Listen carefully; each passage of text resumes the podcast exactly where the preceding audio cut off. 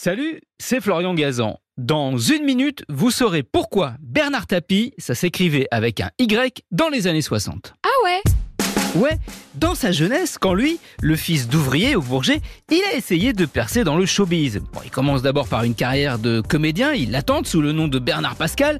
C'est un échec. Alors, il se rabat sur la musique. À 16 ans, il participe à un radio crochet en interprétant une chanson de son modèle, Sacha Distel, et il l'emporte. Ah ouais Ouais, un peu grâce à sa voix, il a du coffre pour un môme de 16 ans, et surtout grâce à sa roublardise. Comme la victoire se joue à l'applaudimètre, lui, qui à l'époque est déjà un grand séducteur, s'est arrangé pour bourrer la salle avec un maximum de filles qu'il connaît.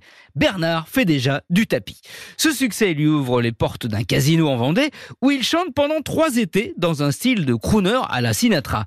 Et puis, il se pointe en 1966 dans une maison de disques. Son culot impressionne, il décroche un contrat et enregistre 3,45 tours. Ah ouais? Ouais, comme à l'époque la mode est d'avoir un nom qui sonne américain, Eddie, Johnny, eh bien Bernard Tapie met un Y à la fin de son nom et se fait appeler Bernard Tapaille.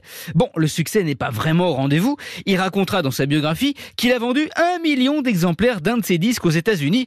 En fait, euh, vérification faite, il en a vendu au mieux 10 000 et juste en France. Le coup de grâce de cette carrière éclair, c'est un concert chez lui au Bourget où il fait un bide retentissant devant des anciens camarades venus le voir. La SAD est quasiment vide, personne ne l'applaudit, et à la fin, il n'est même pas payé. Bernard Tapaille redevient tapis au bout de six mois. Il prétendra qu'il a arrêté car sa maison de disques lui imposait des chansons qu'il ne voulait pas. Sauf que ces chansons, c'est lui qui les avait écrites. Mais il finira quand même, comme il l'a chanté 20 ans après cette carrière éclair, par réussir sa vie. Merci d'avoir écouté ce podcast. Retrouvez tous les épisodes de Huawei sur l'application RTL et sur toutes les plateformes partenaires. N'hésitez pas à nous mettre plein d'étoiles et à vous abonner. À très vite